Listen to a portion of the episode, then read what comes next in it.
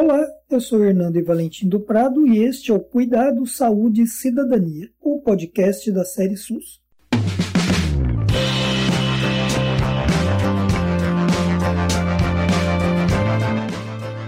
E nessa edição vamos conversar um pouco sobre sobrepeso e obesidade e apresentar as contribuições da educação popular em saúde no enfrentamento e, sobretudo, na prevenção deste tão grave problema.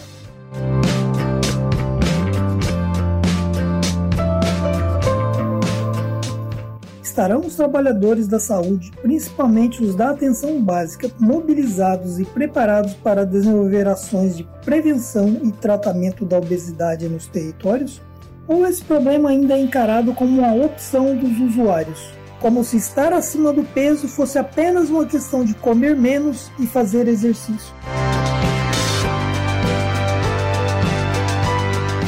O programa de hoje é especial por dois motivos. Primeiro, porque foi produzido em parceria com o projeto de prevenção da obesidade em Rondônia da UNIR, Universidade Federal de Rondônia. E também porque eu contei com a ajuda do meu amigo Rafael Castro para escrever esse roteiro e também para fazer a narração. É isso aí, Hernandes. Estamos juntos no projeto Prevenção da Obesidade em Rondônia, uma proposta assistencial de formação e de intervenção esse projeto foi uma conquista da Universidade Federal de Rondônia para a formação de profissionais da saúde de todo o estado para enfrentarmos esse mal que tanto preocupa a nossa sociedade e que exige ação multidisciplinar, como mostraremos ao longo desse podcast.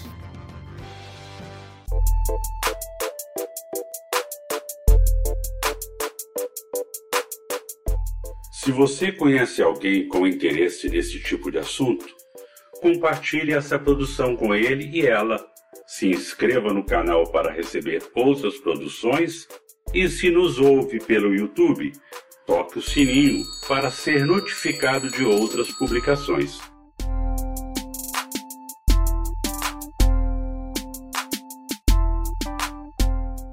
O Cuidado, Saúde e Cidadania é o podcast do coletivo da série SUS. Você pode nos ouvir no RádioTube, no Spotify. Então não deixe de ouvir e compartilhar com seus contatos. Um belo dia, Dona Matilde, moradora do território da Estratégia Saúde da Família, onde eu era enfermeiro, entrou em meu consultório querendo entender por que ela não estava conseguindo perder peso como as outras pessoas do programa de controle de peso que havíamos instituído na UBS há uns três meses. Dona Matilde disse que estava seguindo todas as orientações, que estava fazendo os exercícios, evitando comer doces e frituras, mas que ao invés de perder peso, estava ganhando. Chamei a nutricionista, que vamos nomear de Silvia, para participar da conversa. Como não chegamos a uma conclusão, marcamos de ir visitar Dona Matilde em sua casa. Três dias depois, fizemos a visita. Chegamos na casa de Dona Matilde por volta das três da tarde. O dia estava quente, o que foi uma ótima oportunidade para pedir um copo d'água. Aproveitei que Silvia estava conversando com ela no sofá da sala e insisti em pegar pessoalmente a água. Antes mesmo dela responder, levantei-me e fui para a cozinha, onde abri vários armários antes de achar um copo. Depois abri a geladeira, peguei a água e voltei para a sala. Eu pouco participei da conversa entre Silvia e Dona Matilde. O que fiz foi observar sua cozinha, onde ela guardava a comida, o que tinha na geladeira e, sobretudo, a dinâmica familiar. Seus três filhos constantemente interferiam na conversa e interrompiam a fala da mãe, ora desmentindo suas informações, ora desacreditando de seus esforços para perder peso. Lá pelas tantas, o marido saiu do quarto, veio à sala e disse: Essa aí fala que faz exercícios, mas o exercício dela é comer o dia inteiro e só. E as crianças riram da mãe. Enfim, foi uma visita muito constrangedora, todavia esclarecedora. Mas o que de fato aprendemos na casa de Dona Matilde que não poderia ser apreendido sem a visita domiciliar e que poderíamos utilizar para ajudá-la a perder peso? E o que tudo isso tem a ver com a educação popular? É sobre isso que nós vamos conversar hoje.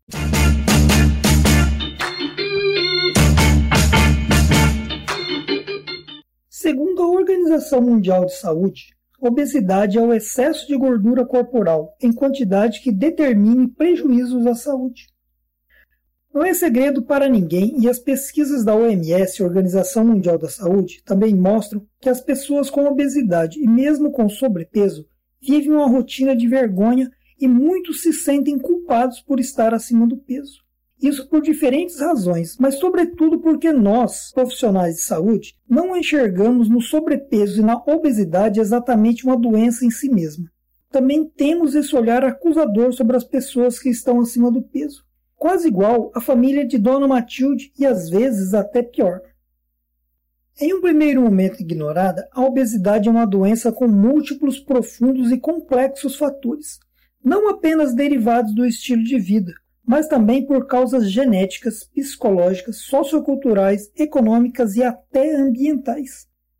Relembrando a visita de Dona Matilde feita por mim e pela nutricionista da UBS, a Silvia, pedimos à enfermeira Priscila, que é integrante do projeto de prevenção da obesidade em Rondônia e professora da Universidade Federal de Rondônia, a UNIR, para nos falar sobre o que as equipes de atenção básica poderiam fazer para ajudar as pessoas como Dona Matilde. Então, sobre a história da Dona Matilde, nós ouvimos que a equipe se preocupou em trabalhar em conjunto e foram até a residência da usuária. Aqui já podemos apontar algumas dicas não adianta ter vários profissionais sob o mesmo teto se eles estão trabalhando cada um de um jeito isolado. Quanto mais a gente conhece o nosso usuário, maior será nosso vínculo, nosso nível de compreensão sobre as suas dificuldades. Então, a ida na casa do usuário foi muito importante para conhecer sua realidade. Uma realidade relacionada a aspectos econômicos, apoio familiar. Lembre-se que o nosso foco é nos hábitos de vida saudáveis o que engloba alimentação, atividade física, sono, lazer, aspectos emocionais, entre outras coisas. Então tem muita coisa envolvida, né? Quando a gente fala em alimentação saudável, o foco aqui não é meramente perder peso, em sim o empoderamento do usuário em prol de conhecer seu corpo, reconhecer o que é bom para ele, sentir desejo de tomar a decisão em relação a hábitos de vida saudáveis Outro aspecto que chama muita atenção no caso da Dona Matilde e também nas definições do problema pela OMS e por diversas e diferentes publicações são as questões emocionais e psicológicas. Sobre essas dificuldades por Dona Matilde, conversamos com o psicólogo e professor Paulo Calheiros da Universidade Federal de Rondônia. É bom lembrar os hábitos alimentares e o estilo de vida da Dona Matilde eles estão consolidados por muitos anos. Não é uma tarefa simples essa mudança. É comum perceber que na obesidade, sobrepeso, encontramos um conflito de ambivalência. Se não se comprometem, é porque ainda não se decidiram quando alguém tem um problema e não solucionou, o profissional aconselha: você deveria de fazer uma dieta. Você precisa fazer mais atividade física. Você tem que levar muito a sério os resultados do seu exame. O conselho é utilizado ao invés do oferecimento de ajuda. Persuasão direta raramente é efetiva. Esse fato aumenta a probabilidade de ter como resposta o vínculo com o usuário prejudicado, aumento das taxas de evasão e profissionais frustrados. A saída é estimular a crença na possibilidade de mudança. Pesquisa da OMS diz que o sedentarismo entre os homens é de 40,4% e entre as mulheres é de 53,3%, o que coloca o Brasil entre os países mais sedentários do mundo. Entendemos com essa pesquisa que fazer exercícios não é um hábito para mais de 50% das mulheres brasileiras. Será então justo culpar Dona Matilde, como fez o marido e como acaba fazendo muitos trabalhadores da equipe de saúde? Será fácil para as pessoas, sobretudo emocionalmente fragilizadas, com baixa autoestima e sem apoio na própria família, como no caso da dona Matilde, desenvolver o hábito de fazer exercícios físicos diariamente? Quem nos ajuda agora a pensar sobre isso é o educador físico e professor Edson dos Santos Farias, também professor da Universidade Federal de Rondônia. A OMS considera a obesidade um dos mais graves problemas de saúde da atualidade e afirma que, até 2025, o mundo terá em torno de 2,3 bilhões de adultos acima do peso, sendo 700 milhões de indivíduos com obesidade, ou seja, com o índice de massa corporal, o IMC, acima de 30. Hoje no país, 20,7% das mulheres têm obesidade e 18,7% dos homens. 12,9% das crianças brasileiras entre 5 e 9 anos de idade têm obesidade, assim como 7% dos adolescentes na faixa entre 12 e 17 anos o que também significa que outras doenças como diabetes e hipertensão estão avançando entre as crianças e adolescentes. Diante de todas as implicações do sobrepeso e da obesidade, há que se pensar em qual é ou pode ser o papel das universidades brasileiras, sobretudo as universidades públicas, na compreensão dos diferentes aspectos desse tão grande e tão grave problema. Para falar sobre isso, convidamos a professora Kátia Alves Moreira, da Universidade Federal de Rondônia, a UNIR, que também coordenou o projeto de prevenção da obesidade em Rondônia. A Universidade Federal de Rondônia, ela pode ajudar muito em casos como o da dona Matilde, na medida em que nós temos a residência multiprofissional em saúde da família. Os residentes, particularmente, nutricionista, farmacêutico, psicólogo e professor de educação física fazem grande diferença na perspectiva da promoção da saúde e no controle da obesidade. A unir, inserida nos campos da atenção primária, como estão agora por meio dos professores que são tutores, particularmente eh, os residentes são uma potência nesse caso.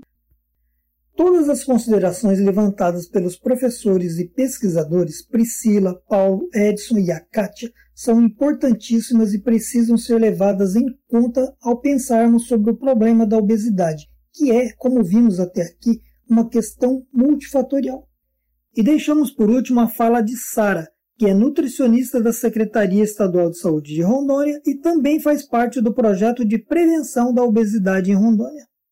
Ela vai contar para a gente qual pode ser o papel da nutricionista da atenção básica na prevenção ao sobrepeso e à obesidade. O nutricionista deve integrar as equipes e poderá ter um importante impacto na saúde das pessoas, das famílias e comunidades. Esse profissional deve incorporar uma visão ampla que considere as próprias condições de vida dos seus usuários e comunidades. Participar das ações educacionais continuadas dos profissionais de saúde e também articular estratégias de ação com os equipamentos sociais do seu território de atuação, em prol da promoção da alimentação saudável, do direito humano à alimentação adequada Atualmente, o profissional nutricionista acaba ficando muito dentro da sua sala de atendimento. Então, o profissional às vezes acaba só dando uma nova dieta, né, que nem sabe se aquele usuário vai poder seguir. Portanto, era importante que o profissional nutricionista adotasse a prática da visita domiciliar, conhecer em loco a realidade daquele usuário, o que levou ele ao sobrepeso e obesidade? Né? A condição financeira daquela família. Poderíamos parar por aqui depois de todas essas falas, mas entendemos que o sobrepeso e a obesidade podem e devem ser compreendidos a partir de situações conduzidas no dia a dia das equipes de saúde. E é também uma questão que diz respeito, sobretudo, mas não exatamente, à comunidade e a cada indivíduo que vivencia a situação como problema, concorda? A proposta desse podcast é discutir as contribuições da educação em saúde, mais ainda, as contribuições da educação popular em saúde para pensar estratégias e práticas na atenção básica para contribuir com a prevenção e o tratamento de pessoas com sobrepeso e obesidade. Agora, por que uma introdução tão longa? por que não pular direto para esse capítulo? Essa parte que explicitamente se aborda a educação popular em saúde.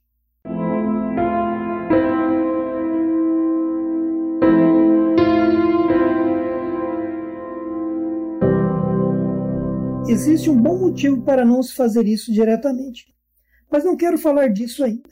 Talvez essa questão fique melhor explicada no final, ou talvez seja bom criar esse suspense para manter o interesse do leitor ou do ouvinte até o final. Uma primeira coisa que posso dizer é que, ao incluir a educação popular nessa temática, o que realmente muda é a abordagem e não exatamente as ações e os procedimentos. O normal é se referir à obesidade, ao sobrepeso ou ao tratamento do sobrepeso e da obesidade sempre como uma doença ou, no mínimo, como um problema, sem considerar que isso não é um problema quando a gente elimina o ser humano da equação. Do ponto de vista da educação popular, a abordagem já tem essa primeira mudança que pode parecer sutil e talvez por isso quase não se perceba, mas que faz muita diferença. O foco deixa de ser a obesidade ou o sobrepeso e passa a ser na Dona Matilde ou nas Donas Matildes que existem em todo lugar que são pessoas reais que estão em situação de obesidade. Percebe que desde o começo estamos citando nomes, estamos nos referindo às pessoas de carne, osso, sentimentos e histórias de vida. Pessoas reais podem ter sobrepeso, podem ter obesidade. Elas não são obesas, não são diabéticas, não são hipertensas, elas estão.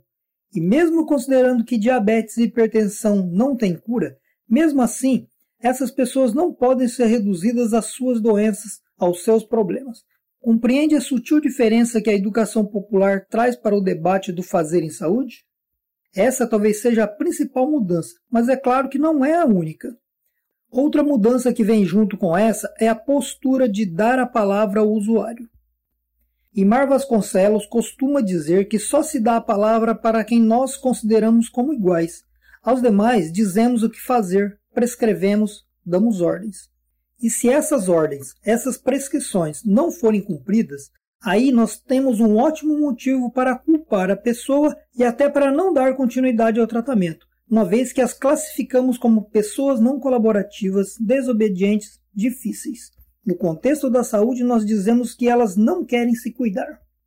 E muitas vezes, para não dizer sempre, julgamos as donas Matildes, sem ter o cuidado de visitá-las, de conhecer as suas histórias de vidas, seus ambientes caseiros, para tentar compreender quais são realmente as dificuldades que elas estão passando e que está impedindo que elas percam peso. É assim ou eu estou exagerando por acaso? O que, que você acha, Rafael? Pois é, Hernandes. Essa diferença de abordagem que a educação popular nos oferece colocando a pessoa no centro da atenção, é fundamental para mudarmos o paradigma no qual a pessoa com obesidade é julgada como a única responsável por essa situação. Da mesma forma que os familiares de Dona Matilde, né? E também profissionais de saúde o fazem. Como podemos perceber, com a ajuda de nossos colegas até aqui, são muitos os fatores que devem ser levados em consideração. Devemos superar essa ideia de culpabilização individualizante nos casos de obesidade e de sobrepeso. Do ponto de vista conceitual e nas palavras de Eimar Vasconcelos, educação popular é um modo comprometido e participativo de conduzir o trabalho no setor saúde, orientado pela perspectiva de realização de todos os direitos do povo. Educação popular não é uma tarefa a mais que se executa na atenção básica. Não é um procedimento, não diz respeito apenas às ações de educação em saúde ou de educação permanente em saúde. É muito mais amplo que isso é um jeito especial de conduzir todos os serviços inerentes ao trabalhador da saúde, porque é uma questão de postura, de entendimento, de compreensão do outro e do mundo. Será que agora ficou claro o porquê de iniciar com uma longa introdução enfatizando a interação multiprofissional de parte dos trabalhadores da atenção básica? A ideia sempre foi demonstrar que educação popular em saúde não é um fazer a mais, são os fazeres de sempre. A educação popular em saúde, um jeito preocupado, Rafael, assim como a sua mãe que vive preocupada com você que mora longe dela. Mas nesse caso é um jeito preocupado e comprometido e também dialogado de conduzir a globalidade das ações de saúde. Desde a forma como se organiza as cadeiras na recepção, o conjunto de serviços a ser oferecido, a disposição da mesa do profissional no consultório, até a forma de fazer as ações de educação em saúde junto à comunidade e também as atividades de educação permanente em saúde junto aos trabalhadores.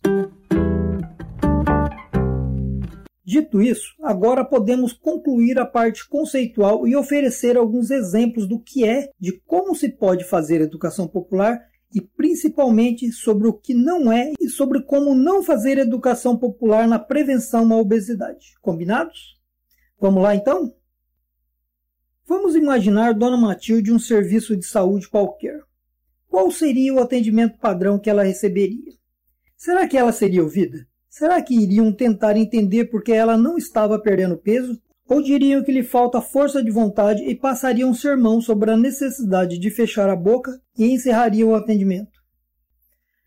Essa disposição de ouvir Dona Matilde, de conversar com ela, de convidar uma colega de outra profissão para ajudar na compreensão da situação, aceitando que somos todos limitados e inacabados, como dizia Paulo Freire, e praticar a interprofissionalidade e ainda assim, depois de tudo, concluir que não entendiam o suficiente da situação e propor uma visita domiciliar é uma atitude muito conectada aos pressupostos da educação popular em saúde, ou seja, compromisso com a população, respeito à história de vida do outro. Mas isso não é só da educação popular.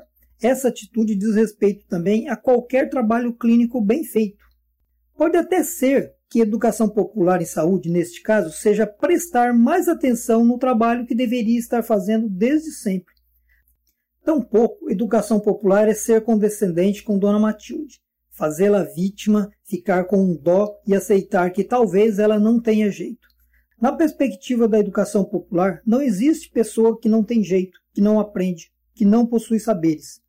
A educação popular caracteriza-se também por reconhecer as limitações e, sobretudo, os saberes de vida das pessoas e que elas fazem o possível dentro das condições em que vivem. Mas também insistir e ajudá-las a fazer o que precisam fazer. E aqui precisamos tomar muito cuidado, porque o que elas precisam e devem fazer quase sempre não é tarefa nossa decidir, mesmo que isso nos pareça óbvio e objetivo. Eimar Vasconcelos diz assim: Na formação de pessoas mais sabidas devem ser criadas oportunidades de intercâmbio de culturas, e as pessoas mudarão quando desejarem mudar e quando tiverem condições objetivas e subjetivas de optar por outro jeito de viver. Será que isso está claro?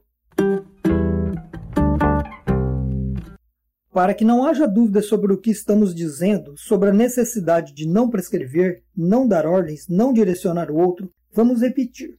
Não devemos dizer o que o outro deve fazer, e sim lhe ajudar a compreender a situação e confiar que ela tomará suas próprias decisões quando for mais conveniente e possível. Mas cuidado com essa fala. Respeitar a autonomia do outro não é deixá-la por conta própria, não é abrir mão de estar com ela e de orientá-la. Isso está entendido? Respeitar a autonomia do outro não é deixar para lá, muito pelo contrário. Devemos dizer, mais do que dizer, devemos demonstrar que estamos à disposição para ajudá-las quando ela estiver preparada para aceitar a necessidade de mudança. Ensinar não é doutrinar, não é dizer ao outro o que deve ou não fazer, não é tomar decisão por eles. Paulo Freire diz: ensinar não é transferir conhecimento, mas criar as possibilidades para a sua própria produção ou a sua construção.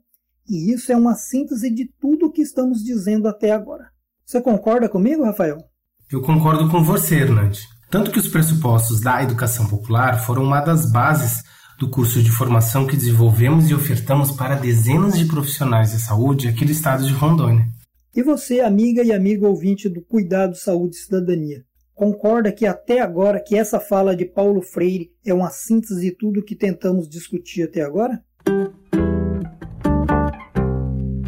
Então, a contribuição que a educação popular em saúde pode dar à prevenção e ao tratamento da obesidade diz respeito à forma como entendemos as pessoas que têm essa doença e como esse problema incide sobre sua vida.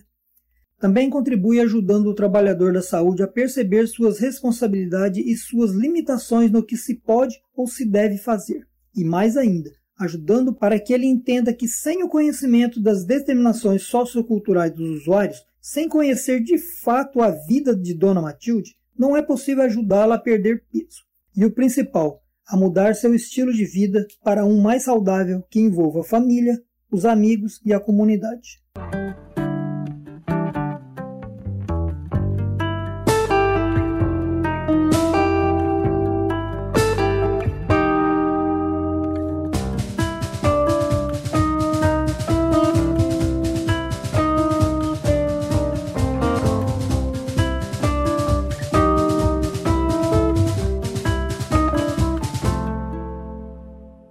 Chegamos ao fim dessa edição do podcast Cuidado, Saúde e Cidadania. Mas não queremos apenas falar, queremos te ouvir também. O que achou da história de hoje? Pode tirar um tempinho e nos contar se já passou por alguma situação semelhante? Pode nos dizer se na UBS que você frequenta ou que você trabalha tem um programa específico de controle de peso ou por acaso ele faz parte de outros programas, como por exemplo de prevenção e tratamento da diabetes, da hipertensão, entre outros.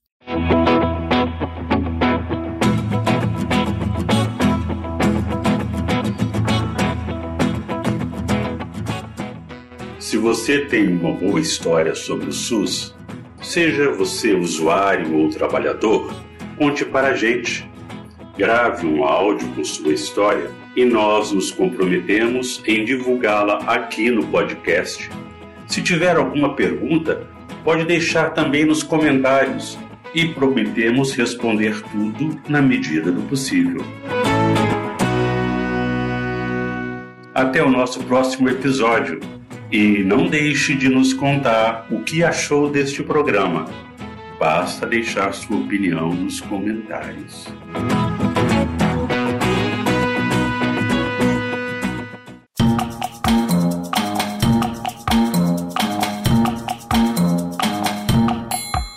Benfeitoria.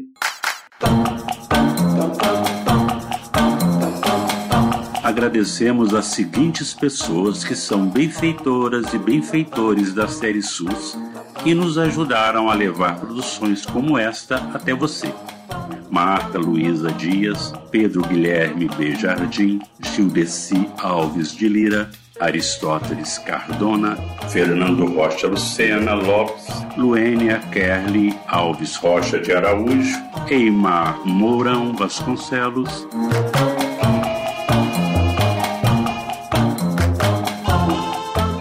E seja você também benfeitora ou benfeitor da série SUS.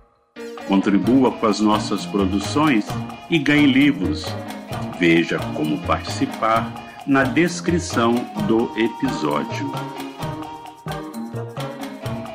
Eu sou Hernando, eu sou enfermeiro e foi muito bom conversar com você sobre cuidado, saúde e cidadania, especialmente sobre obesidade e sobrepeso hoje. Se você gostou desta conversa, faça essa palavra circular. Encaminhe esse podcast para os seus contatos. Até o próximo programa e foi muito bom estar com você, meu amigo Rafael, e eu espero que você volte mais vezes. Foi muito bom colaborar com você na elaboração desse podcast. Vamos combinar assim.